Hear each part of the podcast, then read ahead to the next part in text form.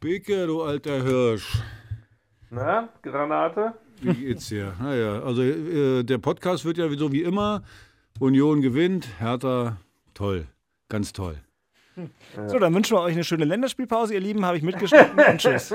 Ja, ich, das reicht völlig aus. Das reicht völlig aus. Ist alles gesagt.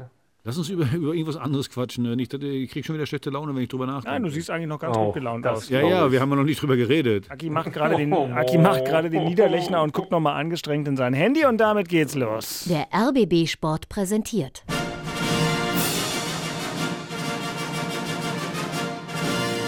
Christian Beek und Axel Kruse in Hauptstadtderby, der Berliner Bundesliga-Podcast.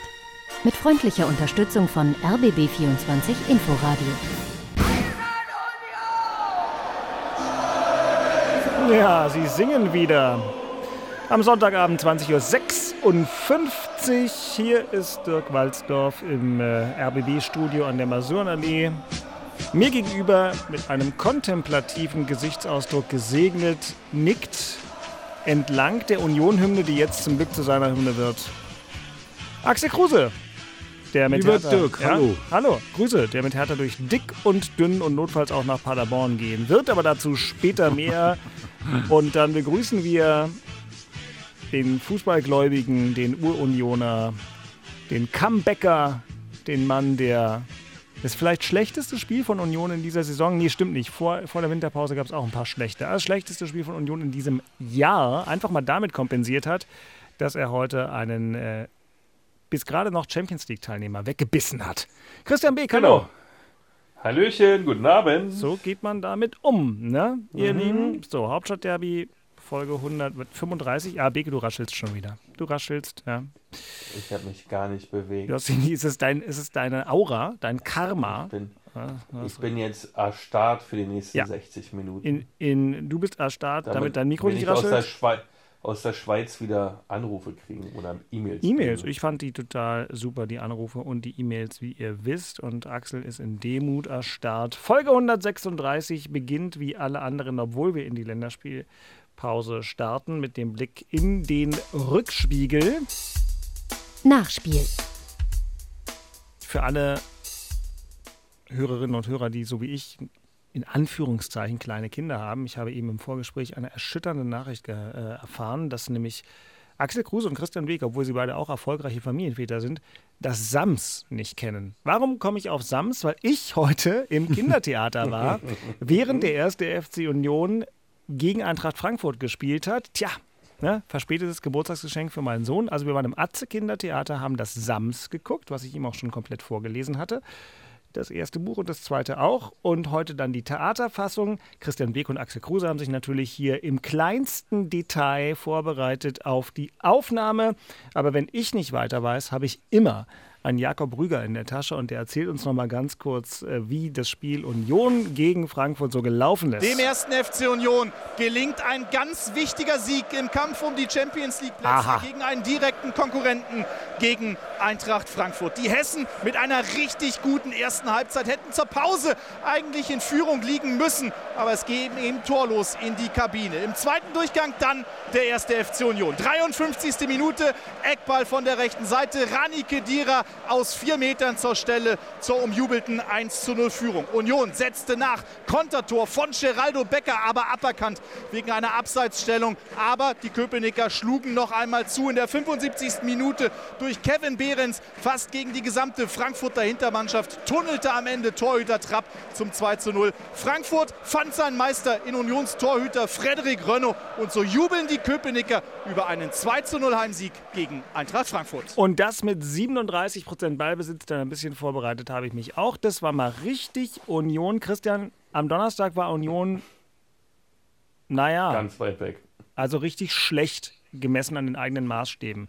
Wie macht die Mannschaft es dann gegen Eintracht Frankfurt, ein Team, was Axel immer als keine Laufkundschaft bezeichnen würde und da auch recht hat und hätte, einfach mal am Ende drei Punkte einzusammeln und auf Rang 3 in die Länderspielpause zu gehen. Wieso könnt ihr sowas, woran andere so regelmäßig scheitern?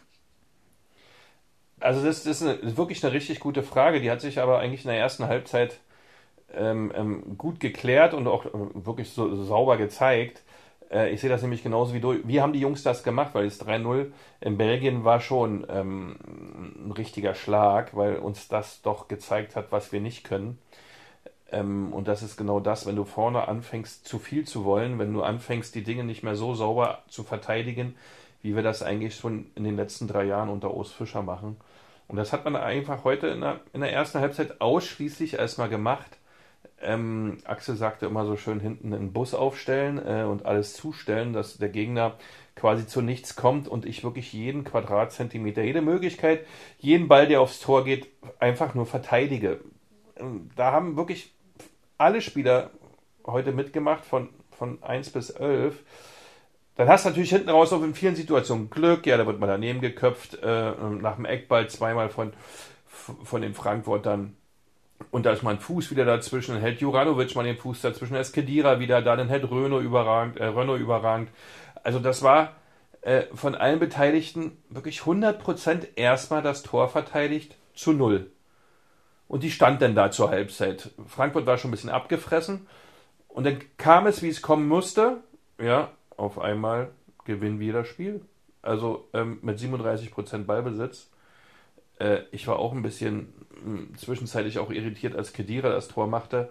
Dann hinten raus noch Behrens das Tor machte. Ich denke, Mensch, also ähm, eigentlich hat man nicht so richtig Möglichkeiten. Eigentlich hat man nicht so richtig äh, den Zugriff aufs Spiel, aber wir gewinnen es trotzdem weil wir eben hinten zu Null gespielt haben, weil die Defensive halt stabil stand, weil alle wirklich 100% gegeben haben. Und was mir diesmal besser gefiel, war Haberer und Siguin mit Kedira. Das war für mich von der ganzen Aufteilung im Mittelfeld sicherer. Baumgartel dazu ähm, und mal ähm, Leiter rausgenommen, äh, half auch der Mannschaft, weil dort in den letzten Spielen doch ein bisschen Unsicherheiten drin waren.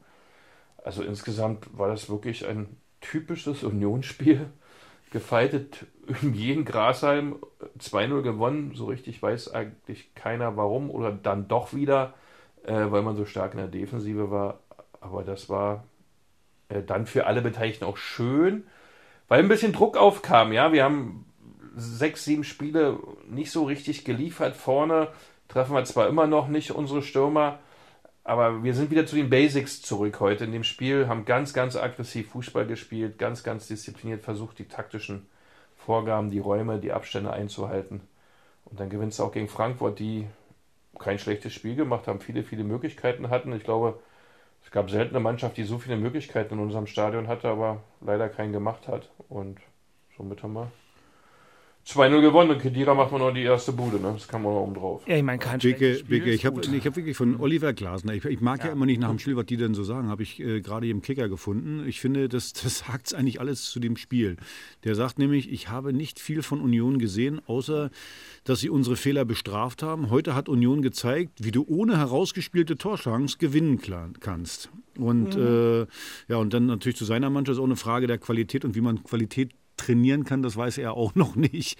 Also von daher, äh, du hast es dann, oh, äh, ja, aber das passt, das passt dazu. Und äh, bei Union ist wieder so, wieder im Spiel geblieben. Zu null, dann bleibst du im Spiel. Richtig. Egal wie beschissen du spielst, wenn du im Spiel bleibst zu null, dann kannst du ihm was machen. Und dann kommt so ein Eiertor wie Kedira, muss man ja sagen, der fällt ihm dann vor die ja. Füße. Dann kommt eben das Spielglück dazu. Aber erstmal ist eine Grundvoraussetzung, hinten die, die Null zu halten, irgendwie noch einen Fuß dazwischen zu haben. Das hast du gerade gesagt, Beke. Ich sag mal, gegen eine qualitativ richtig gute Mannschaft wäre es wahrscheinlich zur Halbzeit schon 2-3-0 gestanden, aber äh, das, das haben die nicht ausgenutzt. Und äh, wie gesagt, Union gewinnt ein Spiel ohne herausgespielte Torchance. Nicht schlecht. Glückwunsch, Platz 3. Gut, die Meisterschaft ist versaut, okay, das haben wir letzte Woche schon festgestellt. aber die Champions League, Champions League ist in Sicht. Ja, absolut. Ja, das ist eigentlich wirklich Wahnsinn, ja, weil du ähm, nach vorne hin eigentlich auch von den von Stürmerseitig wenig kreierst gerade. Ja, das übernehmen dann alle anderen. Knocher hat ja zwischendurch, glaube ich, auch mal fast alle Tore geschossen. Diesmal war es Kedira äh, und Behrens mit so einer wirklich individuellen Durchsetzungsmentalitäts- Zweikampfgewinnsituation, wo er im Trapp noch den Ball durch die Beine schießt aus acht Metern. Äh, äh, auch eine merkwürdige Szene für den Keeper.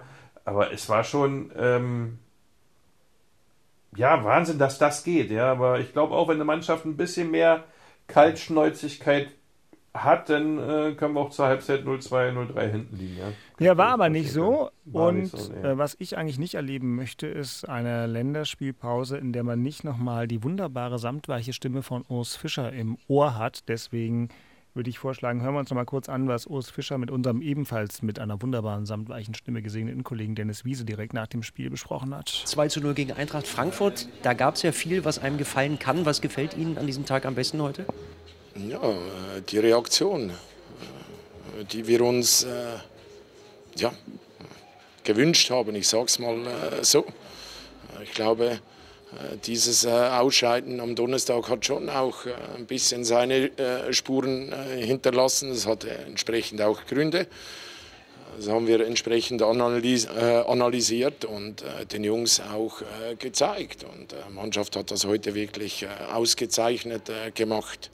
Ich habe äh, genau dieses äh, Gesicht äh, gesehen, was es heißt, über 90 Minuten unermüdlich zu sein, Leidenschaft zu zeigen, Mentalität zu zeigen.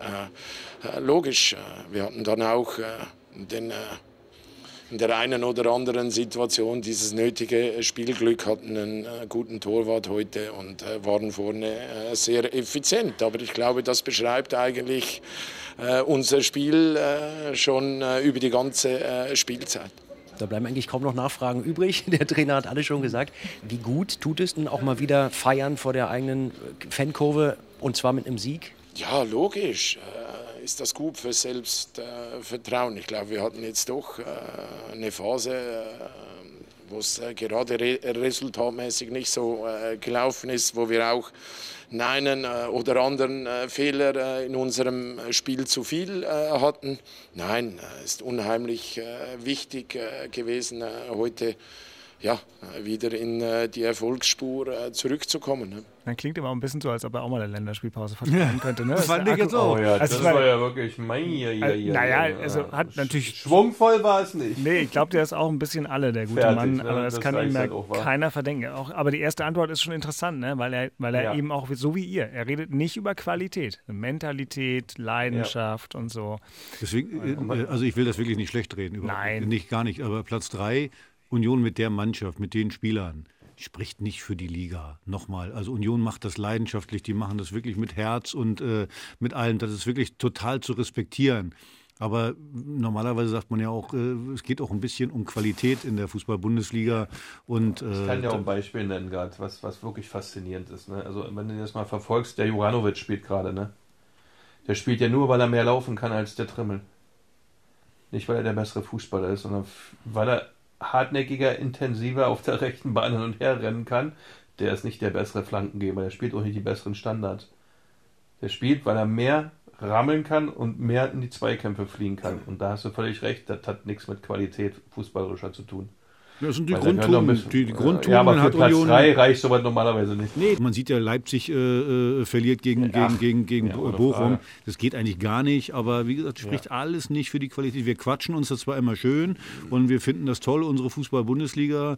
Ja, viele Zuschauer mögen auch die Spannung, dass das so ist. Ich, ich bin, aber ich siehst du, wie viele international noch dabei sind. Da ja, und die, ich gucke immer auf die fachliche Qualität. Äh, äh, so. Das ist äh, mein Ding. Also ich gucke ja Fußballspiele anders vielleicht wie, wie, wie der ein oder andere. Und deswegen nochmal, großartige Leistung Union, Platz 3, aber nochmal, es spricht nicht für die Qualität der Fußball-Bundesliga. Die Qualitätsdebatte ist eine, bei der Hertha BSC gerne mitsprechen würde. Nein, das ist jetzt keine chemische Walzdorf-Überleitung, sondern eine Diagnose, die nicht von mir kommt, sondern von ganz anderen. Ich spiele jetzt keine Lowlights vom Spiel von Hertha in Hoffenheim. Wir haben vorher genau gesagt, welche Bedeutung dieses Spiel für die Mannschaft hat. Wir haben gesagt, ähm, sie dürfen grundsätzlich erstmal alles machen, aber sie sollten dieses Spiel beim besten Willen nicht verlieren. Hertha hat in Hoffenheim am Samstag deutlich verloren, hat auf ganzer Linie enttäuscht, hat qualitativ nichts angeboten. Aber das ist nicht das Schlimmste, sondern schlimmer ist ja, und damit schließt sich ein bisschen der Kreis zur Union, wenn die Qualität auch mal schwankt, dann muss eben der Rest funktionieren. Und der große alte Kevin Prince Boateng hat danach Folgendes zum Rest von Hertha in Hoffenheim gesagt. Es ist nicht akzeptabel, was wir heute geboten haben. Ähm, es war einfach zu wenig. und äh, wir müssen uns alle hinterfragen, Spiegel gucken, einfach mal die Schnauze halten und äh, arbeiten. Weil wir müssen jetzt wissen, dass es das einzig Positive an diesem Wochenende ist, dass es alles eng da unten ist, ähm, dass es noch zwei Mannschaften gibt, die, die unter uns stehen und dass wir noch neun Spiele zu spielen haben. Alle müssen die Schnauze halten, nur Axel natürlich nicht, denn du bist ja zum Analysieren hier von diesem Spiel. Also ich weiß gar nicht, wann ich in dieser Saison schon mal so ein Echo auf ein Hertha-Spiel wahrgenommen habe, weil es irgendwie so desillusioniert daherkam.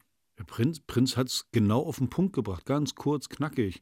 Das war gar nichts. Und übrigens, wir haben ja die ganze Zeit eher so ein bisschen die Qualitätsfrage gestellt. Mhm. Wir haben gesagt, na, an der Mentalität liegt es nicht. Äh, genau. War die Einstellung war in den letzten Spielen, äh, war, war, war, konnte man irgendwie nicht, nicht meckern.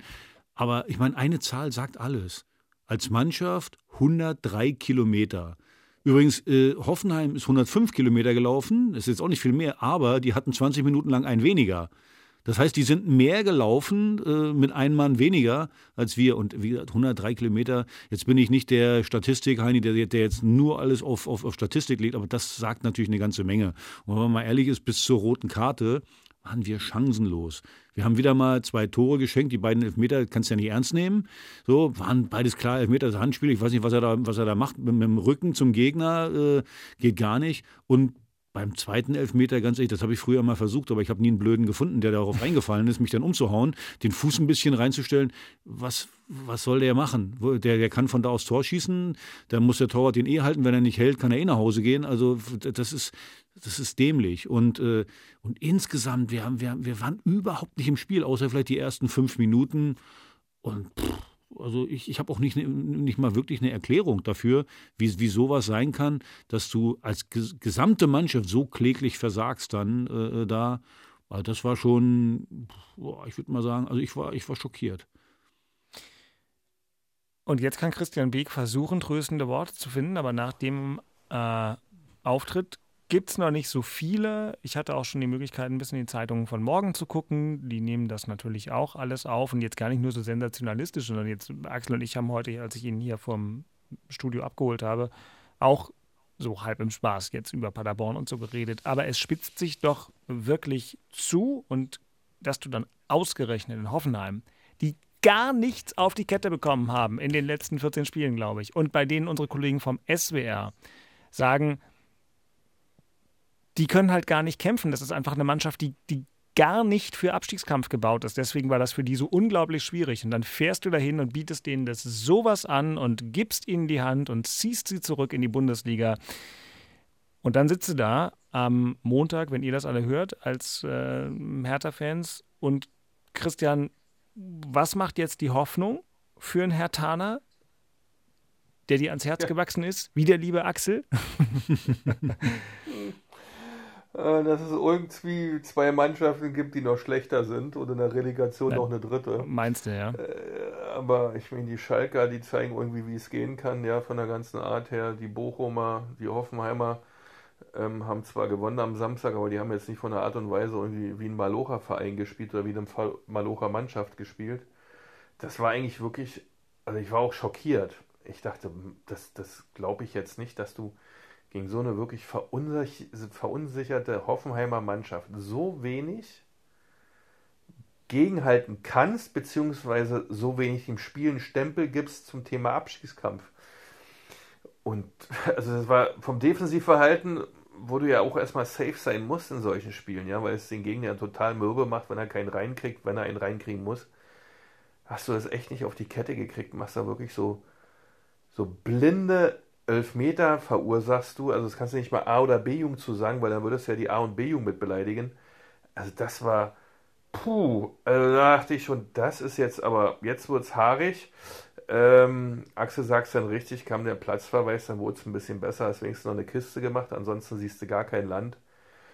Äh, ich weiß nicht, ob das jetzt ein reiniges Spiel war für Hertha und ob sie jetzt äh, begriffen haben, wo sie sind, aber sie sind ja schon ziemlich lange da unten und die Ansprüche oder den Ansprüchen rennt man ja schon die ganze Zeit hinterher. Eigentlich müsste irgendwann mal ähm, der Kick kommen, dass die Jungs merken äh, oder dass die Mannschaft insgesamt merkt, dass sie anders spielen muss. Äh, weil wir sehen das ab und zu mal, aber äh, das richtige Defensivverhalten, dass die Mannschaft mal irgendwie zu Null spielt und der Gegner Schwierigkeiten hat, in Torchancen zu kommen, sehen wir eigentlich fast nie.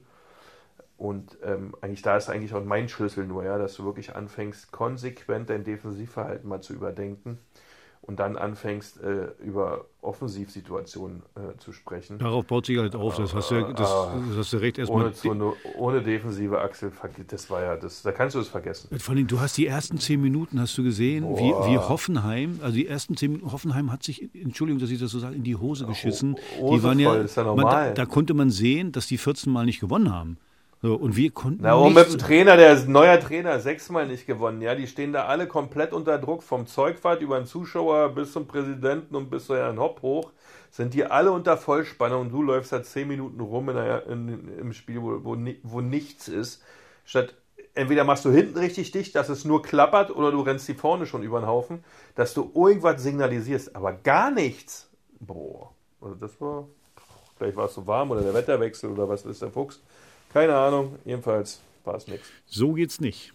Nee, das wird schwer, ganz schwer. So geht's nicht. Wir kommen da gleich nochmal drauf zurück. Ähm, aber es, es, gibt dann eben auch so Spiele, wo die Analyse gar nicht viel länger sein muss, ähm, weil im Prinzip sich manches auch in 20 Sekunden festhalten lässt. Aber gleich im Thema an Charlottenburg gehen wir da nochmal auf zwei Aspekte etwas genauer ein. Aber jetzt gucken wir doch nochmal auf die andere Seite der Stadt, wo ich gar nicht genau weiß, Christian, was du jetzt. Das Thema in Köpenick genauer thematisieren willst, denn. Es, also viel ist es nicht. Ich denke, war es Ausscheiden, ja, mhm. das ist jetzt, äh, das ist jetzt eine Enttäuschung will ich das gar nicht nennen, aber naja, man hat sich ein bisschen mehr erhofft.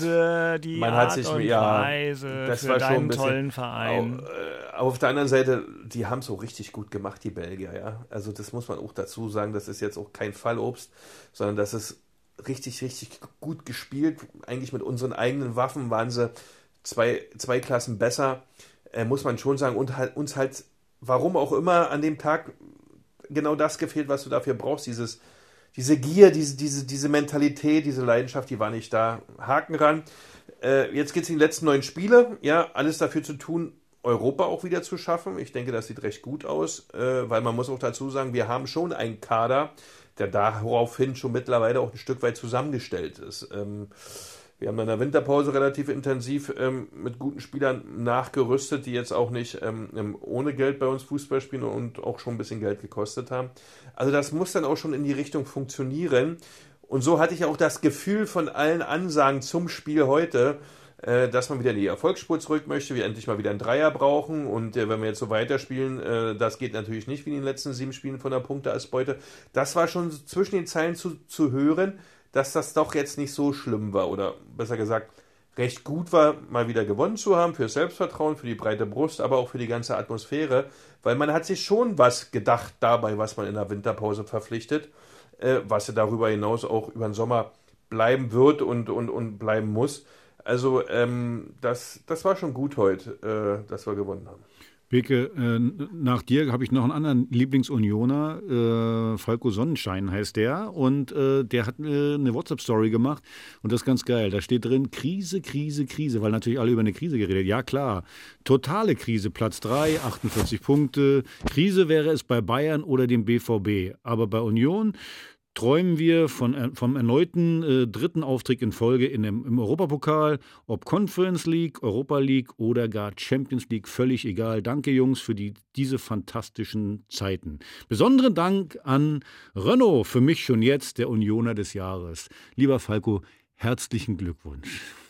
Ja, aber das passt dazu. Ich meine, jetzt mal ganz ehrlich, ja. äh, da haben jetzt einige, wir haben ja auch manchmal so ein bisschen, aber auch Spaß von der Krise geredet. Ja, ja, ganz wichtig. Titel letzte Folge, das war, das war, es war Spaß, liebe Union, es war Spaß. Äh, na, das war bei Beke war das ja kein Spaß. Also bei Nein. Beke war, war der Titel ja. Weil es eine Meisterprämie futsch ist. Ganz genau. Aber deswegen, das muss man ja sagen, das kann man ja gar nicht genug loben äh, seit dem Bundesliga-Aufstieg und äh, ja, äh, wie gesagt, BKW. Ja, und das ist ja klar, das ist ja klar. Ich sehe das, bin bei allem dabei, ja, auch Europa, alles, aber trotzdem, Vereine funktionieren immer gleich. Es geht immer ein bisschen mehr. Man will immer ein bisschen mehr vom Kuchen haben. Man investiert immer ein bisschen mehr in den Kuchen, den man da kriegen könnte. Und wenn man dann aber von dem Kuchen, den man kriegen könnte, nichts abbekommt, dann ist die Investition sehr, sehr, sehr teuer. Habt ihr gerade auch wunderbar erlebt. Ja, in einer ganz, ganz fiesen und gemeinen Größenordnung. Äh, das ist aber überall das Gleiche und im Kleineren genauso. Und da muss man immer schön aufpassen, dass man die Balance da hält, ansonsten fliegen dir nachher die Finanzen um die Ohren. Äh, und da reagiert natürlich ein Vereins Mensch oder der, der im Verein arbeitet, ein Geschäftsführer, ein Sportdirektor und wie sie alle heißen, ein bisschen anders als der Fan auf der Tribüne, der sich dann über die Reise nach, äh, weiß ich nicht, Vladivostok freut. Ähm, das ist klar und ich glaube, das hat, ich habe das so ein, bisschen, so ein bisschen das Gefühl gehabt, ob es stimmt, weiß ich natürlich nicht, aber es fühlte sich ein Stück weit so an. Ähm, aber mit dem 2-0 heute ist ja da wieder erstmal Ruhe drin. War schon brutal wichtig, das Ding heute, ja, glaube ich. War eben vorher auch. in der Liga das auch so eben auf dem hohen Niveau, aber es war, so, Dennis hat es ja auch den Urs Fischer ganz gut gefragt. Also an sich eine Das hat man ihm auch angehört. Platte Frage, aber wie, wie, wichtig ist es, dass du mal wieder richtig jubeln kannst? Ich meine, auch in, in Belgien wurden die Unioner nochmal rausgeklatscht von ihren mitgereisten Fans und das war die Anerkennung einer grandiosen Saison. Aber trotzdem war der Donnerstag als solcher betrachtet so ein bisschen so, hm, was war das? Aber gut. Ähm, jetzt ist ja wieder alles im Lack und ich meine, ist das Freiburg-Spiel schon vorbei? Ihr habt doch auch immer die Geräte offen. Ist aber auch egal, selbst wenn Freiburg gewinnt. 1-0 haben die geführt die ganze Zeit. Ja, Müsste jetzt geführt. langsam zu Ende sein. Oder? 1 ja, 90. immer noch. Immer noch, ja. 90. Aber ist auch egal. Selbst damit, Union ist Tabellen Dritter. Dritter, richtig. So, und ähm, Axel hat so schön gesagt, wer härter. Nee, Christian, du hast es gesagt. Ich, ich, ihr seid schon eins in meinem Kopf. Ähm, du hast gesagt, weil sie am Ende zwei werden schlechter sein und dann noch ein Dritter in der Relegation. Ich habe da leise Zweifel, insbesondere nach dem letzten Wochenende. Ich muss sagen, Stuttgart, weiß ich nicht. Schalke 04, ich finde das total beeindruckend. Die waren für mich in der, ja. äh, in der Winterpause also ich habe die, die, waren für mich weg. Da gibt es vergleichbare Situationen, fallen mir ein, aber es gibt es halt immer mal. Mainz hatte mal so eine Spielzeit, ist eine Weile her, und Augsburg auch, äh, wo man einfach dachte, okay, kannst du aufhören, kannst zweite Liga planen, haben sich da trotzdem rausgebuddelt und Schalke erst mit diesen ganzen Unentschieden und trotzdem sind sie jetzt wirklich im Geschäft. Der VfL Bochum gewinnt gegen RB Leipzig. Ich meine, das ist ja nun wirklich egal, ob Leipzig davor 7 zu 0 gegen irgendwen verliert. Das ist trotzdem RB Leipzig. Die haben irgendwie einen Marktwert, der ist irgendwie das Hundertfache vom VfL Bochum. Sensationell.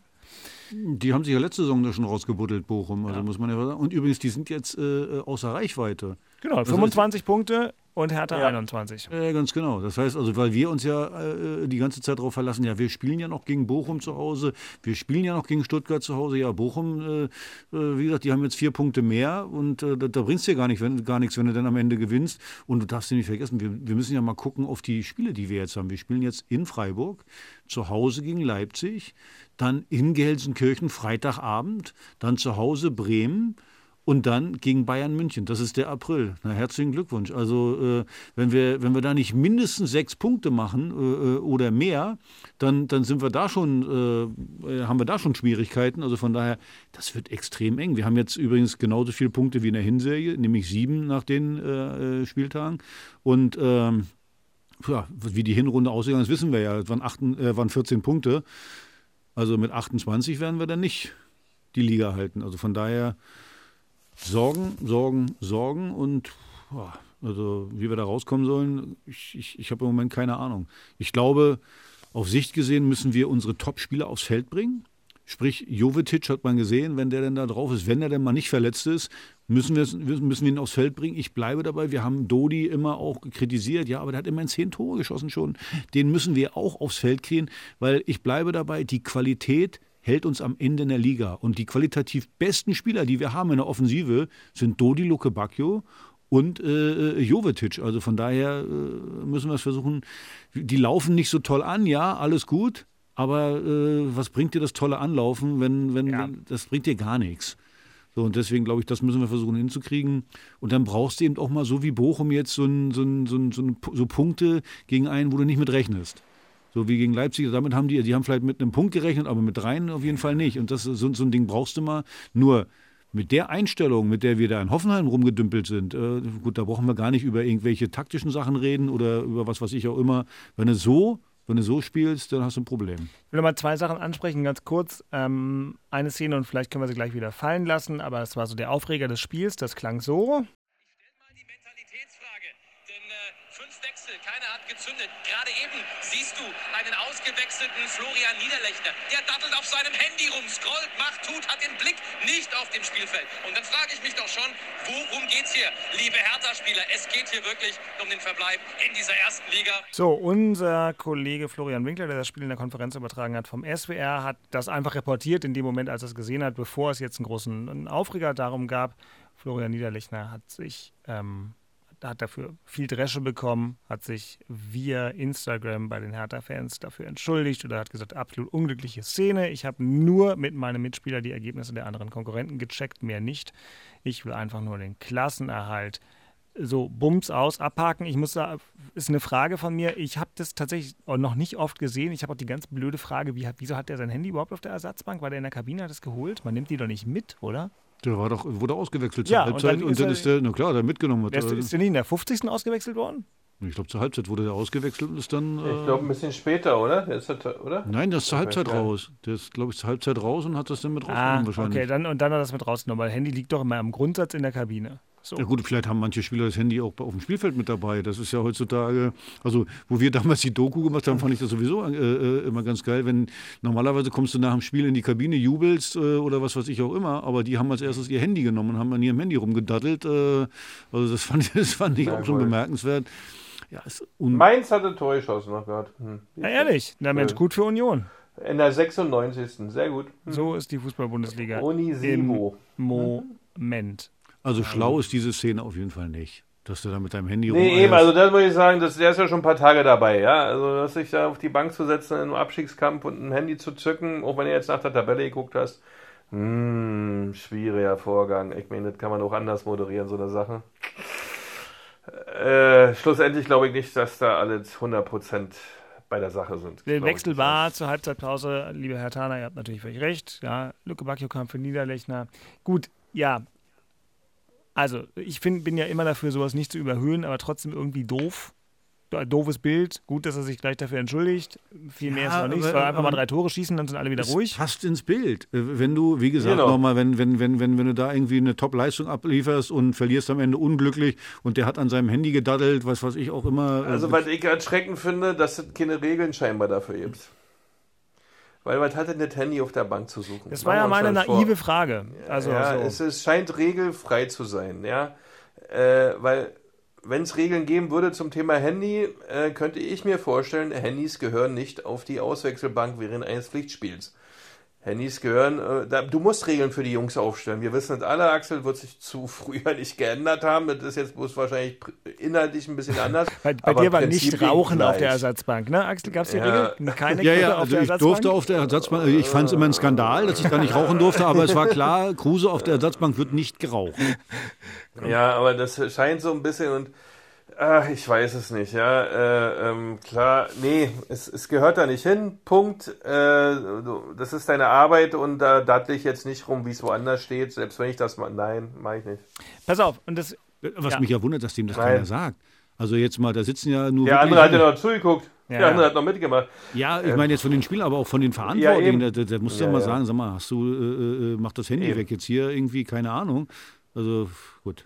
ja, ähm, Blackout nenne ich das jetzt mal. Ja, Blackout, das, sein Instagram-Post mit der Entschuldigung war auch äh, weiß auf ganz schwarz. Also bitteschön Blackout und es macht ihn nicht zum schlechten Menschen, aber es war eine unkluge Situation. Nicht gut gemacht. so. Also, äh, schlechter Mensch, da sind wir noch ganz weit von Eben, ich entfernt. will ja ja, nur weil, nicht- aber, aber es ist eine, eine Arbeit, die die da ausüben und Arbeit ist, na, ist normal, Genau. darf man kritisch be- bewerten und lobend bewerten. So ist das nun mal.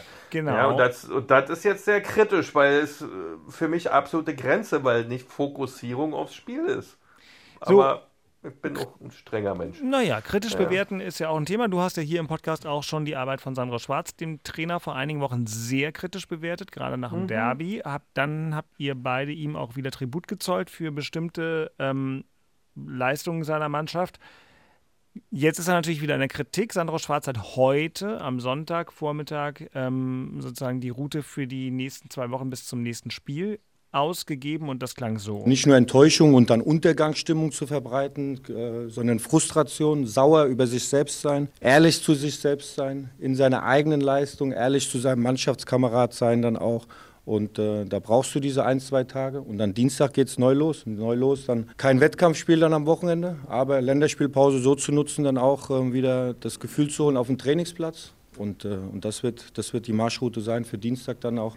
Nicht jetzt äh, zwei Wochen äh, depressiv durch die Gegend zu laufen, zu denken, oh, jetzt haben wir kein Spiel und Freiburg erst oder irgendetwas, sondern sofort Dienstag neue Trainingswoche und dann wieder diese Haltung zeigen, die wir brauchen im Abstiegskampf, ganz klar.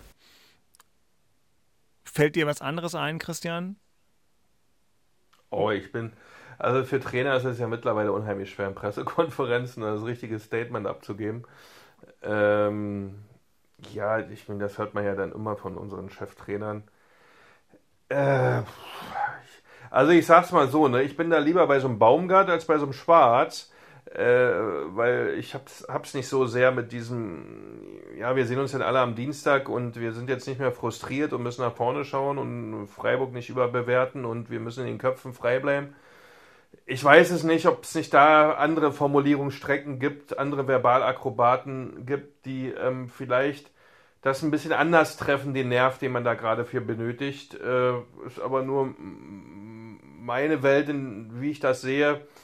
Ähm, äh, meins ist es zurzeit nicht, wie das gerade äh, moderiert wird. Ist es wirklich nicht, weil ähm, vielleicht ist es intern ein bisschen anders, ja, was ich mir wünsche, äh, weil dann wird es dann auch für einen Klassenhalt reichen, äh, weil wir müssen auch immer unterscheiden, Öffentlichkeit, interne Ansprachen, das ist natürlich schon noch Welten, weil jeder dann natürlich auch seinen Frieden behalten will mit seinen Jungs in den eigenen vier Wänden und nicht alles in der Pressekonferenz oder in Interviews nach draußen knallt, weil wir wissen, was alles passieren kann, wie das wahrgenommen wird. Aber boah, ich hab's nicht so mit diesem Peke, ich glaube, ich glaube, also der hat die, der, das, das habe ich ja schon mitgekriegt, der hat die ziemlich zusammengenagelt gestern. Also die Enttäuschung, ja. das, das ist alles völlig richtig. Aber du musst natürlich die Kurve kriegen immer. Also am ja, Ende geht's ja, ja da. Jetzt, jetzt kann man sagen, kann er, kann er, kann er die am, Son am Sonntag nochmal zusammennageln, ja oder nein? Oder erst am Montag wieder lieb sein, beziehungsweise äh, am Montag vielleicht dann die Kurve finden. Du musst ja weitermachen. Du darfst natürlich die, die Jungs auch nicht verlieren, wenn du jetzt die ganze Woche die zusammennagelst und zwar auch noch öffentlich dann, äh, dann verlierst vielleicht die Jungs sogar noch. Also du musst den Fokus dann schon wieder setzen, dann aufs nächste Spiel und äh, jetzt nicht irgendwie eine Woche lang Trübsal blasen. Das finde ich richtig. Aber ja, und ich glaube eben auch, es wird ein Unterschied sein zwischen dem, was er in der Pressekonferenz sagt und was er den intern dann nochmal sagt. Da muss man nochmal gucken, wie die Trainingswoche insgesamt aussieht. Also ich weiß ja, die größte Strafe für Spieler ist immer äh, eine halbe Stunde länger trainieren oder äh, vielleicht noch ein paar Läufe machen oder vielleicht das noch und das noch. Früher hat man ja mal gesagt, wenn ihr beim, Spiel, nicht laufen wollt, dann müssen wir halt jetzt laufen und äh, dann konntest du da irgendwie zehn Runden extra laufen. Also ich glaube schon, dass der da das, das wird er sich nicht gefallen lassen und das wird sich im Training auch widerspiegeln. Und äh, aber nochmal, jetzt sich in der Öffentlichkeit vielleicht so dazu äußern und, und, und nochmal drauf zu knallen, macht, macht vielleicht jetzt auch nicht den Sinn. Ja, Schluss, nee, natürlich nicht, aber schlussendlich muss er liefern. Er muss Antworten geben. Dafür, dass du jetzt auf dem Relegationsplatz stehst, so ein Spiel gegen Hoffenheim abgeliefert hast. Du als Trainer bist ja da, der dafür zuständig ist. Ja, was ist deine Antwort? Was willst du jetzt anders machen, dass das nicht mehr stattfindet? Oder dass das in Freiburg anders aussieht? Also ähm, da gibt es natürlich viele Wege, die äh, äh, zum, zum, zum Ziel führen. Oder ich will jetzt nicht zu hochtrabend werden, aber ähm, ich hoffe, dass es so ist. Ja, nach draußen, äh, wir wissen nicht alle, ähm, das immer als so zu kommunizieren, was man wirklich jetzt intern macht, weiß ich, ähm, wird sicherlich nicht stattfinden ähm, bei keinem. Aber ähm, als Trainer pff, die Verantwortung ein bisschen anders zu übernehmen. Äh, Urs Fischer neigt übrigens aus meiner Sicht da auch ein bisschen zu, immer über die Mannschaft zu reden oder die Mannschaft müsste jetzt oder wir haben jetzt nicht ähm, ähm, ähm, da eine Antwort auf die Leistung des Gegners gefunden. Nee, nee, nee, nee, der Trainer hat keine Antwort auf die Leistung oder auf die Fähigkeit des Gegners gefunden. Also das ist schon Findest aber gut, äh, findest du, aber das, ja. ist, das ist mir immer zu einfach. Also immer zu sagen, der Trainer, also wir wissen erstens nicht, wie er die Jungs eingestellt hat und ich glaube nicht, dass der Trainer jetzt dafür zuständig ist, dass bei Hertha die nur 103 Kilometer laufen. Also, äh, ja, natürlich, nur der Trainer. Findest du? Ja, na klar. Weil ich bezahle ihn übrigens, wenn das mein Verein wäre und ich den Trainer dafür bezahle, dass die Jungs immer 115 Kilometer laufen, dann bezahle ich den dafür. Und wenn die dann nur 103 Kilometer laufen und das zu oft, fragt ein Trainer, was er den ganzen Tag macht. Hm. Das ist ganz einfach, ist das Gespräch. Ganz einfach ist. Er geht taktisch genauso. Egal mit dem Gespräch zum Taktik und würde mir das anhören. Und wenn er dann nicht liefert, würde ich sagen, wieso ist es denn nicht geschehen? Weil du bist derjenige, der hier 25 Spieler zur Verfügung hat, dann sag mir vorher, dass sie es nicht können. Sag's mir. Wird er nicht tun. Er sagt, die können hier alles und ich krieg das hin. Ja, und dann kriegt das nicht hin. Und dann sind es wieder wir oder wie, wie läuft das? Nein, es ist der Trainer. Der ist Leiter der Sendung. Deswegen ist er da. Ansonsten holen wir uns einen neuen. So ist Fußball, leider Gottes. Ja, ja, der wird sich jetzt äh, schon Gedanken machen. Wie gesagt, das ist ja sein, sein, sein, sein System ist ja immer dieses äh, äh, vorne anlaufen oder so. Deswegen habe ich das ja vorhin schon mal gesagt. Das, das, das musst du dann vielleicht auch mal hinterfragen. Ja, du kannst mit. Axel in Hoffenheim lässt ja nicht Luke Bacchio und Jovetic von Anfang an ranrennen. Also mal ganz ehrlich, gegen so eine verunsicherte Mannschaft wie Hoffenheim musst du die beiden eigentlich sofort bringen, damit da nach vorne richtig Alarm passiert, weil oder du stellst dich hinten richtig rein und machst den Laden absolut dicht. Aber mit den beiden Innenverteidigern, Rogel und Orobego, also ich bitte dich. Urimovic. Rogel. Oder Orimovic. Ja, ja. also pff, das oh. war ja nicht, das war ja alles nichts Halbes und nichts Ganzes. Liebe Lieben, ja, ich meine, er hat schon ja. irgendwann vor einigen Wochen mal ähm, um das System umgestellt wo wir gesagt hinten. haben, ja, auf mhm. Dreierkette hinten, wo wir gesagt haben, gut, es ist jetzt auch, ja, ich weiß, das reicht auch noch nicht äh, für eine europäische Profi-Trainer-Lizenz, dass du mal von Dreier auf Viererkette und zurück umstellen kannst. Und trotzdem, also er hat schon etwas verändert von dem, was er eigentlich spielen lassen möchte. Ähm, aber trotzdem interessant und ja, Christian, das ist einfach mal ganz deutlich. In einem, entscheid du, in einem hm? Spiel, ja. wo es um wirklich um alles geht, das ist ja. in Hoffenheim. Ja. Ist die Mannschaft läuft zu wenig ja. und die Mannschaft hat eine taktische Ausrichtung, wo ich, wo ich sage, mh, hm, Genau, und, Was war und das ich jetzt? erinnere mich einfach sehr gut, können wir in die Du bist Folge. so brutal immer, du bist immer so brutal, wie du das immer auf den Punkt bringst. Find ich ich finde dich gemein. Ich habe mir auch gerade überlegt, ihr habt ja beide eine Firma. Ich glaube, ich würde lieber bei Axel arbeiten. Aber ja, ja, danke, danke, danke, danke. Aber, du fieser ähm, Hund, Beke, du nein, fieser Hund, du. Aber, okay, pass auf, ich glaube, ich würde mal sagen, Folge 133, da haben wir über das Personal gesprochen bei Hertha und da hast du, glaube ich, über Jovetic gesprochen und da haben wir gesagt, gegen egal, spielstarke Mannschaft, Pipapo, ist egal. Aber ich würde schätzen, dass du gesagt hast, aber in Hoffenheim, da muss der spielen. Ja, nochmal, weil ich bin äh, ein Verfechter, beziehungsweise wir haben einfach, wir haben, wir, haben, wir haben zu lange gespielt. Nochmal, die Rammler, die gewinnen dir die Spiele nicht. Die Rammler sollen den Ball wiederholen und äh, äh, ja. uns geben. Das Entscheidende ist einfach, die Qualität hält dich in der Liga. Nochmal, wie gesagt, mhm. deswegen habe ich ja gesagt, der einer, einer wie Nankamp. Ein guter Junge, der kann sich entwickeln. Also natürlich läuft der überragend vorne an und wie der da rammelt. Nur mhm. äh, schießt kein Tor, irgendwas nicht, wenn es drauf ankommt. So, Niederlechner für mich auch zu wenig. Also die, die, den Unterschied in der Liga macht immer die Qualität. Und wie gesagt, unsere besten, habe ich ja vorhin schon gesagt, unsere besten Spieler offensiv, die wir haben, sind Jovetic und Dodi Luke Bacchio. Die machen den Unterschied. Absolut. Also muss ich gucken, also Lionel Messi, ich will nicht, dass ich die beiden jetzt vergleichen würde mit Messi, aber wollen wir jetzt sagen, na, der Messi, der läuft nicht so gut an, deswegen lassen wir den erstmal auf der Bank. So, so. sieht's aus. Das war, das war, sehr, sehr, das war von den Namen her äh, äh, nicht vergleichbar, aber Prinzip, du hast genau dieses Prinzip muss es sein. Ich muss die Besten, die mir was sichern, nach vorne spielen lassen. Die besten, ja, mit der aber, höchsten Qualität. Aber deswegen sage ich ja, guck mal, gegen Mainz zum Beispiel hat das gut funktioniert. Eben äh, nicht die beiden zu bringen, weil da, da hat es am Anfang wirklich äh, äh, top funktioniert. Äh, Nankamp ist gut angelaufen. Deswegen sage ich ja, am Ende ist immer, wir, wir, wir, wir berichten natürlich, wenn wir aus dem Rathaus rauskommen. Das ist natürlich auch für uns ein bisschen leichter. Natürlich hast du recht, Birke, die Verantwortung muss am Ende der Trainer übernehmen für das Ganze. Dafür ist die Sendung gemacht. Für ja, Leute, die aus dem Rathaus laufen. Ganz genau. Ich glaube, ich glaube auch schon, du hast jetzt in der Länderspielpause auch die, die, die, die Möglichkeit, nochmal zu überlegen, vielleicht nochmal taktisch neu ranzugehen, äh, dass wenn du mit, mit, mit den beiden spielst, kannst du nicht vorne attackieren, weil äh, also jedenfalls nicht so so hoch attackieren, weil äh, wir wissen beide, Dodi trabt immer so ein bisschen nebenher. Jovetic, nee, der, hat halt, genau, der hat Phasen, wo sie einfach pennen, äh, wo die Abstände zu groß sind, wenn die pennen. Genau, also das heißt, dann musst du dich, dann musst du dich weiter spielen. Genau, dann musst du dich weiter zurückziehen, vielleicht wie, wie ja. Paul das immer nennt, Mittelfeldpressing, äh, dann erst vielleicht ab der Mittel, ja. an der Mittellinie angreifen erst. Du, du, du äh, hilfst natürlich auch den Innenverteidiger, muss man auch mal sagen, die können ein bisschen ah, tiefer stehen. Äh, haben wir doch heute auch nicht anders gemacht. Du bist da vom Ein zum Einfachen wieder zurückgegangen. Wir sind nicht so zeitig angelaufen gegen die Eintracht heute. Wir haben es wesentlich ruhiger angehen lassen und wesentlich stabiler angehen lassen. Und da hast du gesehen, okay, der Trainer hat sich damit beschäftigt, hat sich das vorher tausendmal angeguckt, kennt seine Mannschaft, hat andere aufgestellt, hat versucht, andere Lösungen zu finden und ist zurück zu den Basics und hat das Spiel gewonnen. Da siehst du eine Handschrift von einem Trainer, der sich zu dem Spiel Gedanken gemacht hat und wo die Jungs seiner Idee hinterhergelaufen sind. Punkt. So einfach ist das. Und das war jetzt in Hoffenheim auf der anderen Seite nicht der Fall. Wir könnten jetzt noch in der Liga noch ein paar Ideen durchgehen. Ich habe auch Baumi gegen Dortmund gesehen. Also den war auch nicht, seine Idee war bestimmt nicht vier Stück zu kriegen in, in 25 Minuten. Ja, ist dem die und so wie der gequalmt hat, Balkan so wie der wieder hochgekommen. und so wie der gequalmt hat, ja, äh, äh, ist, halt, äh, ist er ja dafür zuständig, dass die so rumrennen.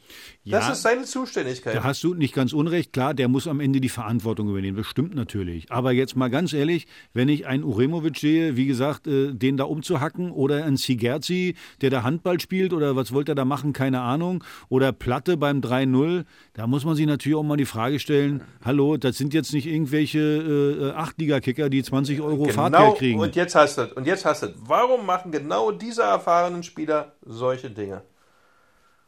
Die Frage kann nur der Trainer beantworten, weil er die jeden Tag sieht. Gute Das ist völlig Frage. recht.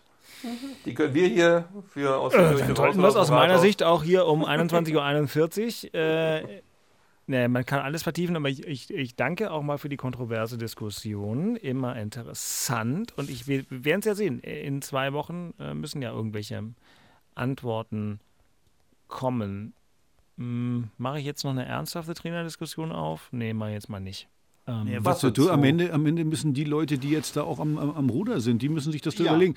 Gibt es jemanden, der, der aus dazu. diesen Spielern mehr rausholt als äh. Sandro Schwarz? Das die ist Frage die, musst du Das stellen. ist die Frage. So, und, und gibt es den? woher soll ich das wissen? Ihr seid beide. Ich habe da eine, bemerkens eine bemerkenswerte Antwort von Bruno Labbadia gestern bei der Sportschau gehört. Er ist der Einzige, der es beim VfB Stuttgart hinkriegen würde. Hat er gesagt? den haben, sie, den haben sie nämlich dreimal die Frage gestellt. Der hat beim dritten Mal gesagt, nee, ich bin der Einzige, der es hier schaffen kann. Das war geil. Das war Bruno-like. Ich muss so lachen. Sag, hu- Hut ab, da bin ich mal gespannt, was in zwei Wochen Ja, ist. übrigens- wenn du bei Union in der alten Försterei gespielt Aber- hast. ja, aber- was aber ich- um 17.15 Uhr ist. Man muss mal eins mal sagen, beim, beim VfB Stuttgart ist die Situation auch eine andere. Die haben zwar, die sind jetzt zwar letzter, äh, so, aber da muss man sich natürlich eben die Qualitätsfrage stellen, weil die haben Ja. immer gut gespielt. Die haben ja gerade am Anfang äh, der Rückrunde haben wir immer gesagt, Mann, toll, und da haben wir ja Glück gehabt, dass die noch in der Region sind da. So und äh, äh, aber haben trotzdem die letzten, glaube ich, sechs Spiele äh, Nichts gewonnen. oder von den, von den letzten Nichts acht gewonnen. Spielen sechs verloren oder irgendwie sowas. Also von daher, viel, ja, ja. die Frage muss man sich immer stellen: Liegt es jetzt an, Quali an der Qualität des Kaders oder ist der Trainer äh, der, der, der, Und dafür nicht genug rausholt? ganz, äh, genau, dafür musst du als äh, Leiter der Sendung, der da drüber ist, ganz nah dran sein, musst die Spielerqualitäten verstehen, wie die abgerufen werden können, musst den Staff dahinter verstehen, wie der die Dinge bei den Spielern abrufen kann oder nicht und so weiter und so fort. Jetzt hat man aber bei Hertha auch noch Freddy Bobic weggeschickt, der dafür eigentlich mit dran war, zuständig war, das mitgerochen hat, die Spieler mit verpflichtet hat, der ist jetzt auch nicht mehr da. Du hast mit Zecke und mit dem Weber zwei neue. Ich, ich, ich stelle mir gerade die Frage, wie, wie oder wer soll denn das eigentlich sauber und in der Tiefe analysieren können? Aber das machen wir jetzt nicht. Genau, aber du sagst, dass Zecke seit ähm, Wochen den Markt sondieren muss, weil das seine Aufgabe ist. Hast du gesagt, dass der das die ganze Zeit macht. Aber wir, Aber wir mal- geben mal ihm ganz jetzt kurz, allen mal ganz noch kurz, kurz ich, ja? ich, ganz kurz, wie soll denn das funktionieren? Du musst da erstmal Anforderungsprofile Ja. erstellen, bevor du den Markt sondierst, weil der Markt, der hat bunt, der, der, da gibt es 5000 Spieler, aber du brauchst erst Anforderungsprofile, um den Markt Ich zu sondieren. Aber wie soll denn, Trainern, da gibt es ja nicht so viele. Ist ja, ja, aber, aber na, das ist ja noch schlimmer. Ja. Wie soll denn jemand, der nie da war, wissen, welcher Trainer zu dieser Mannschaft gehört? Wie soll ja das gehen? ich habe dich ja nur zitiert. Ja, geht nicht. Aber wieso soll Zecke das machen? Weil Beke das, No. Beke hat das mal gesagt. Wahrscheinlich macht es Benny Weber, ist mir egal. Ich- Vielleicht war es Benny Weber, aber, aber die waren beide nicht da. Ja. Die haben beide die Mannschaft noch nicht verpflichtet. Wie sollen die denn wissen, welcher Trainertyp zu diesen Menschen, die da sind, passt? Weißt du, was das Wichtigste ist? Weißt du, was das Allerwichtigste ist? Ein Glück muss ich das nicht machen. Ja, genau, finde ich auch. Nein, du musst es hier, hier, hier virtuell, aber nicht in, in dieser Folge. Das musst du jetzt das nicht machen. fällt dir schon virtuell Ja, schwer. das, das, ja das, das fällt ja jedem schwer. Wenn es eine offensichtliche Ja. Lösung gäbe, würden wir ja über die reden. Also so klug bin ja sogar ich. Ja, wenn Ja, da jetzt eben. irgendein Trainer rumrannte oder rente, äh, bei dem man sagt, naja, das ist, dann, dann aktiviert Das ist halt man das Problem, was wir das- kurz angetriggert haben, wenn die ständig Wechselspielchen hast in den Positionen. Ja, aber auch Das sonst. an, das so ein das ist doch einfach in der ganzen Bundesliga auch inzwischen so. Es ist eben nicht wie vor 20 Jahren, wo man Axels väterlichen Freund Jörg Berger anrufen konnte. Dann ist er irgendwo eingeritten, dann hat er schnell die Mannschaft gerettet und dann hat er vielleicht noch ein bisschen weitergemacht, vielleicht auch nicht, ist er wieder gefahren. Ja, aber, Aber bei, Felix bei, Magath, bei, bei, bei. Jörg Berger hat das ganz oft funktioniert, aber es gibt Ja. genügend Leute, wo das nicht funktioniert Ja, ich- die jetzt nicht Jörg Berger hatten oder Felix Magath. Also äh, ich glaube, da gibt es sogar Statistiken, da gibt glaube ich sogar Statistiken, Statistiken Ja. drüber, dass es eben nicht so ist, dass wenn man einen Trainer wechselt, dass man dann zwangsläufig in der Liga bleibt. Nein, natürlich nicht. Äh, so, Nö, oder dass es dann, dass absolut es dann zwangsläufig besser wird. Absolut nicht. Also Bleibt ich meine, wir haben es ja auch schon mal, wo wir abgestiegen sind, äh, äh, weiß ich noch, in der Relegation gegen Düsseldorf, da hatten wir, glaube ich, Markus Babbel, dann hatten wir Michael Skibbe, dann hatten wir Otto Oh ja. Rehagel Äh, und, da äh, und dann sind ja. wir in der Rele Relegation, oh Gott, das habe ich verdrängt. Ich habe ich gut verdrängt, oder? Weil normalerweise ist es ein Trauma. Habe ich Ja, verdrängt. gut, das war, na gut, das war wirklich alles. Also, das, das war. Da war alles bei. Ja, ja, aber das. äh, Also Ja, spannendes da- Thema kann Genau. Stunden füllen. Da fehlen mir bei dieser, Ja. bei dieser Saison fehlen mir fast die Worte. Da war ich damals noch wirklich härter Reporter und einfach auch ganz viel draußen und war mit in Düsseldorf und das war alles. Das, das war äh, Rehagel, der Tag, als Rehagel verpflichtet wurde, hatte ich hier die Redaktion für unsere RBB Sport Fernsehsendung und das war alles. Lass den Otto zufrieden, ja? Otto war super. Ja, nur nicht als Trainer von Hertha. Lass ihn, wieso? Otto war super. Lass mir, nein, ich lass mir, weil Otto ist super. Da, Ja, es ist- da vergesse ich dann die fachlichen Sachen. Ja, Da ist in Ordnung. Otto ist super. Spielernamen sind auch völlig überbewertet. Außer in Das dieser. stimmt gar nicht. Natürlich Paradise, sag mal, also jetzt egal, wir gleiten ab, die Herthaner Hat wissen, der auch so einen rede. komischen Namen? Ja, das ist Kruse. Egal. So, pass auf, jetzt Das Namen. konnte er aussprechen. Ja, Kruse, ja, ja. prima, prima. So, der hat zu mir gesagt, Herr. Kruse, wenn Sie nicht so viel geraucht hätten, dann wären Sie auch noch ein besserer Spieler gewesen. So, jetzt äh, ganz auf und Achtung, jetzt geht's um Namen hier. Achtung. Unioner der Woche. So, und bitte, Herr Beek, Namen. Och, ey. Da ist er. Jetzt geht ja derzeit wirklich nur einer eigentlich. Schon wieder? Unser Keep, unser Keeper, Ah, aber gut. mein. Nee, aber ich nehme heute Sammy Kedira. Heute Sammy Kedira, erstes Nimm, Bundesligator. nimm, nimm Rani. Nimm Rani Kedira. weil- Ja, Quatsch, Sammy Rani Kedira. mehr. Der hat zugeguckt, genau. Ja, genau. Viertel vor zehn ist natürlich auch schwierig schon für dich jetzt. Ne? Normalerweise träumst du jetzt schon. Ah, Äh, das stimmt, ja. Nee, Rani Kedira, Von der Champions League. Bundesliga-Tor geschossen. Ja, also. Gut, Hat auch ein gutes Spiel gemacht, schön geholzt, wieder schön, wieder eklig gespielt, war gut. Ja, also, bravo. Rani Kedira. Rani Kedira, Großartig. ich klatsch mal hier für Sammy, stellvertretend mit. Pass auf, Axel. Und jetzt, jetzt kommt der Pfarrerssohn in mir durch. Ich bin gespannt. Jetzt helfe ich dir. Hertaner der Woche. Weil es ist ja wirklich schwer. Aber ich helfe dir jetzt. Und zwar doll. Wir kriegen ja immer wieder Post, vielen Dank dafür, an hauptstadtderby.rbb-online.de. Ich bemühe mich, die meisten Mails zu beantworten. Gelingt nicht immer, seht es mir nach. Ähm, diese Woche kamen einige und äh, heute und gestern haben uns zwei unserer, ich glaube wirklich Stammhörer der ersten Stunde geschrieben. Äh, André Wojcik und Jörg Maurer haben uns beide geschrieben. André ist Hertha-Mitglied seit 1988 und äh, bittet uns, dass wir am Ende der Saison vielleicht nochmal ein Hauptstadtderby live mit Publikum machen. Und schreibt dann, was mir richtig ein bisschen wehtut, André, ja, schreibst dann, bevor das Hauptstadtderby leider eingestellt wird. Also Subtext verstehen wir. Und, und auch Jörg ähm, schrieb, das Schlimmste gestern war für mich, ich zitiere aus der Mail, dass meine WhatsApp-Hertha-Gruppe, wo immer viel geschrieben wird, komplett still geblieben ist. Während und nach dem Spiel. Also so als Seismograph. Ja, viele resignieren nach und nach. Und André und Jörg, Herr Thaner der Woche mit stellvertretend für alle anderen, denen es gerade ganz schwer fällt. Also wir hier, die ganze Hauptstadt-Derby-Crew, wir wünschen uns ja so sehr, dass das weitergeht, egal ob wir Unioner oder Herr Thaner sind oder so wie ich irgendwo äh, einfach für beide große Sympathien haben. Haltet noch ein bisschen durch, Jungs. Ihr kriegt jetzt mal stellvertretend für alle verzweifelten Hertha-Fans den Titel Hertaner der Woche verliehen, weil ihr dran bleibt, weil ihr euch noch interessiert, weil ihr zumindest noch die Regung habt, darüber traurig zu sein, wenn andere schon komplett abschenken. Und deswegen würde ich sagen, Axel, ja, also stellvertretend für die anderen und danke fürs Schreiben und danke fürs Zuhören. Jörg und André, gebt ihnen mal noch eine Chance und die Chance kommt dann in zwei Wochen nach der Pause. Vorspiel.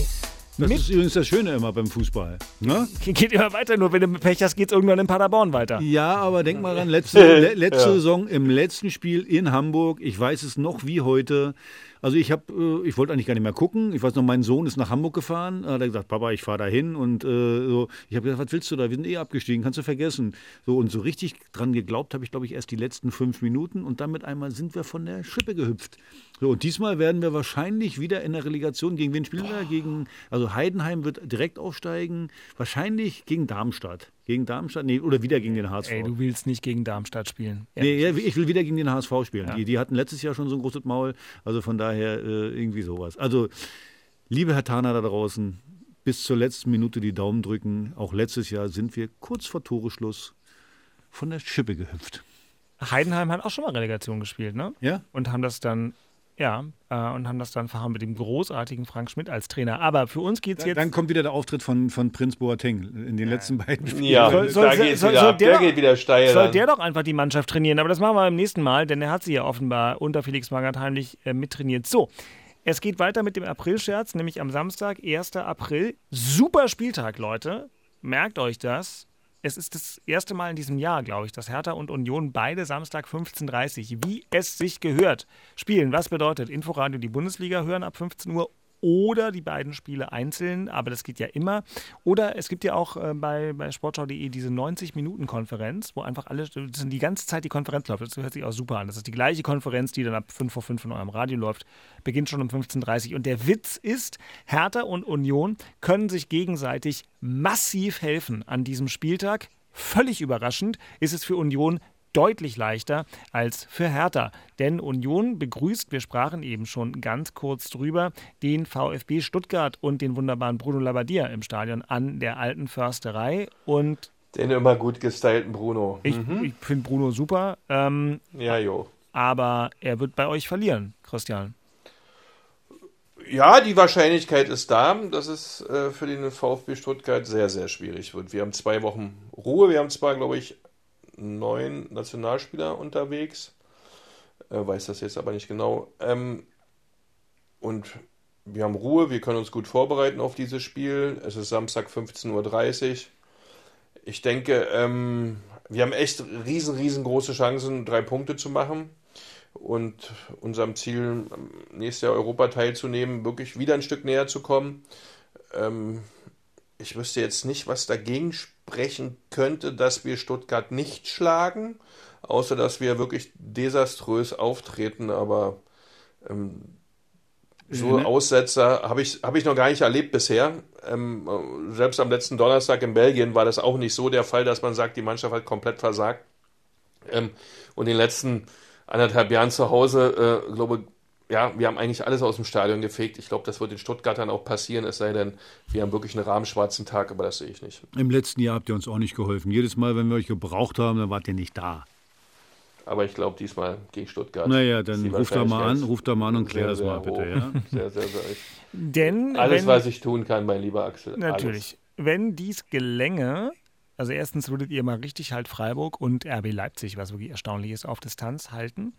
Ähm, und Freiburg ist das Thema der Scheiße, Aki. Da müsst ihr hin.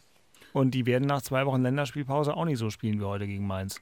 Nee, weil ich sage ja immer, Freiburg ist so ähnlich wie Union, ekelhaft. Äh, die tun weh. Äh, alleine, wenn ich immer sehe, wie die vorne rauframmeln, was die da, was, die da auch an Leidenschaft immer, an Zweikampfhärte reinbringen. Und ich bleibe dabei. Wenn wir es äh, nicht schaffen mit Laufbereitschaft, mit Zweikampfhärte, dann, dann brauchen wir gar nicht erst äh, dahin fahren. Aber du musst eben auch Fußball spielen, dass du dann eben mal äh, spielerische Lösungen findest, dass du mal länger im Ballbesitz bist, dass du den Gegner dadurch natürlich auch müde machst, wenn er, wenn er ins Leere läuft. Und äh, ich habe es ja vorhin schon gesagt, also die, die besten Leute aufs Feld. Und vielleicht macht es eben auch mal Sinn, wir sagen zwar immer, richtig laufen kann er nicht mehr, aber den, den alten Boateng nochmal aufs Feld bringen, äh, zumindest für 60 Minuten, weil man, man merkt immer wieder, die Jungs hören auf den. Äh, äh, das, was er sagt, auch nach den Spielen, hat immer Hand und Fuß. Und äh, äh, ja, also mit dem wirst du nicht vorne rauframmeln können, also dass du da hoch anläufst. Aber äh, sag mal, auf der Zentralen, der dann die Höhe hält, der, der, der, der die Jungs auch ein bisschen aufpeitscht, ähm, vielleicht macht das Sinn, äh, äh, den mal zu bringen. Muss, muss der Trainer am Ende entscheiden, keine Ahnung. Auf jeden Fall so wie gegen Hoffenheim. Also wenn wir so auftreten, dann brauchen wir da gar nicht hinfahren. Dann können wir die drei Punkte da per Post hinschicken.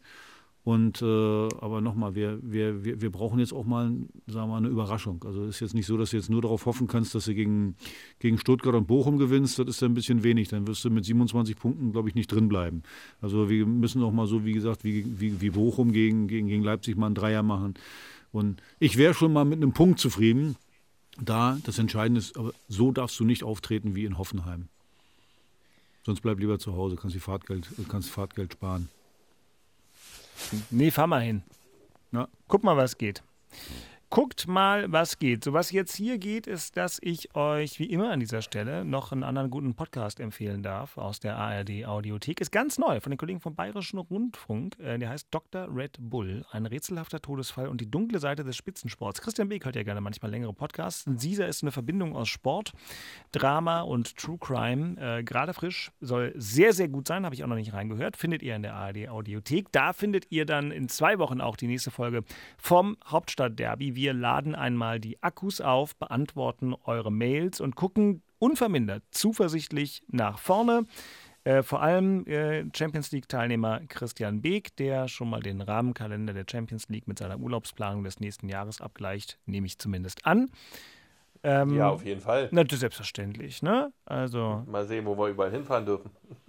Ja, auch das läuft ja bei euch eigentlich immer ganz gut.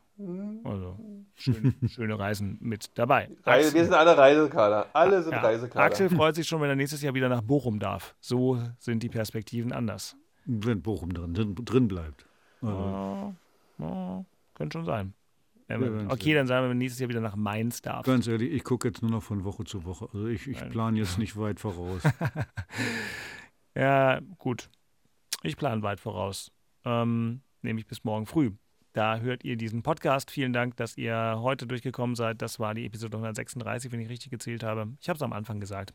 Habe es jetzt vergessen. Christian macht keinen Einspruch. Dann wird es schon stimmen. Ich bedanke mich bei Christian Beek, dem ich eine sehr schöne Arbeitswoche mit hartem Regiment geführt in seiner Firma wünsche. Danke, Christian. Alles Gute. Glückwunsch zum Sieg. Vielen Dank, euch auch eine wunderschöne Woche. Na, selbstverständlich. Und ähm, Axel, ne, always look on the bright side of life. Ihr habt noch ein paar Spiele. Jawollo, ich danke euch. Haut rein, ihr Süßen. Wiederhören! Das waren Christian Beek und Axel Kruse in Hauptstadtderby, der Berliner Bundesliga-Podcast. Eine Produktion vom RBB Sport mit freundlicher Unterstützung von RBB24 Inforadio. Keine Folge mehr verpassen mit einem kostenlosen Abonnement in der ARD Audiothek.